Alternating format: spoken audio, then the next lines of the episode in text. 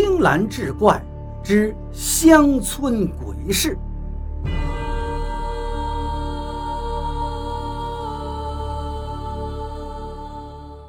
在小镇方圆几十里，只有一位唐医生。有一次，隔壁村的王婆家的小孩子半夜发高烧，请唐医生出诊。唐医生是一个胆大的人，从来不信什么鬼神。他给王婆家的小孩子看完病，返回时路过一间破庙，他继续往前走着，突然间就看见一名身穿白裙的姑娘。背上还有两根白带子漂浮着，白带子呢连着一团白布包裹成的团球。那女孩的双脚竟然是离地而行。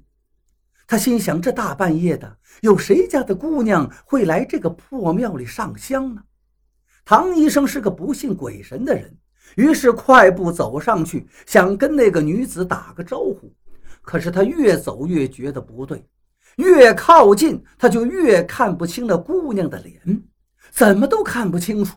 于是唐医生心里也慌了，连忙后退。终于跑回到家里，却是一连几天发起了高烧。村里人连忙给他请来一名法师，他把所有的经过一一的说给法师听了。法师告诉他：“你看到的是一名难产而死的女鬼。”那两根白带子上那团布球，就是她未出生的孩子。幸好你看到的，她穿的是白衣，而若是红衣，你恐怕是在劫难逃。红衣鬼都是怨念极强的魂魄，死之前一定是蒙了什么大冤。而你所见的是一个没有什么怨念的女鬼，她只是出来游玩而已。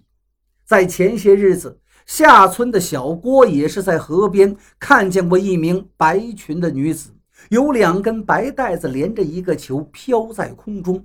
那女子正在河上的竹排上洗脚，小郭热情便上去跟她打招呼。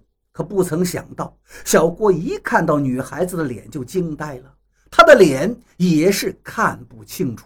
小郭吓得连忙往家跑，回到家一样也是生病发烧。这是唐医生第一次遇到鬼，他本是一个相信科学的人，当然不会害怕。可是后来发生的事儿，差点就把他吓傻了。唐医生所住的地方是乡下，由于缺水，他们村和隔壁邻村经常吵架，所以每天晚上都必须有人去守护水田。这天深夜，唐医生一个人在田里值守。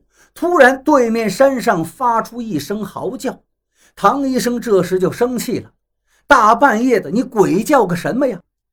这本是一句心里话，谁知道夜深人静，他下意识的就把这句话说了出去。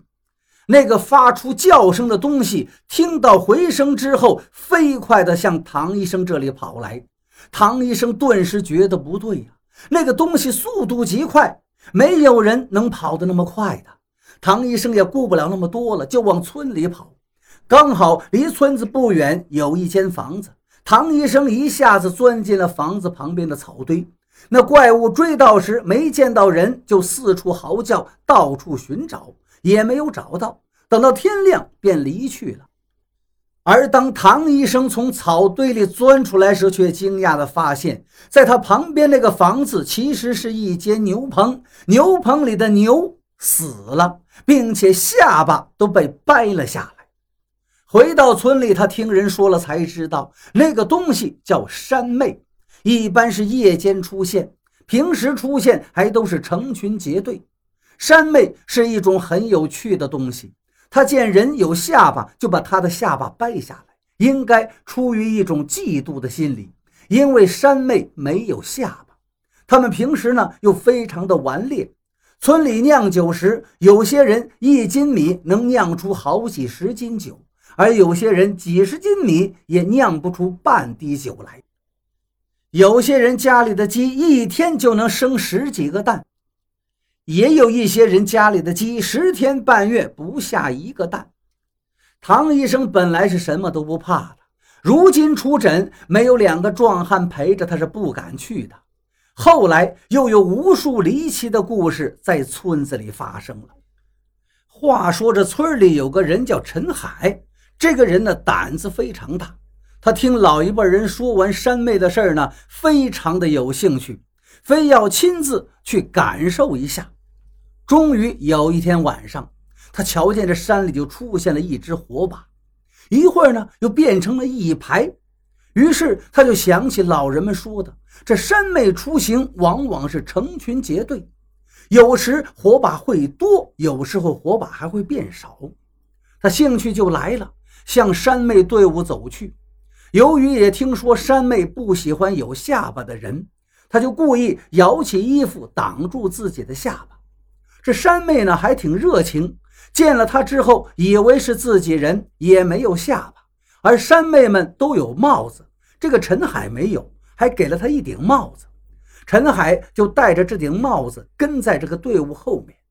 转眼间天亮了，这小陈也不知道是怎么了。这小陈发现头上的帽子不见了，山妹们也都不见了。而此时，他发现自己早已不在自己的家乡，而是已经到了湖南。一个晚上就从广西跑到了湖南，这件事情真可谓是匪夷所思。由于当时没有汽车，他历时两个月才辗转回到家里。即便如此，还有人更加胆大，说村里有个王老五，有天晚上去弄鱼的时候，见一群山妹正在煮鱼吃，他便耍了点小聪明。摇起衣服挡在下巴，一起去混吃。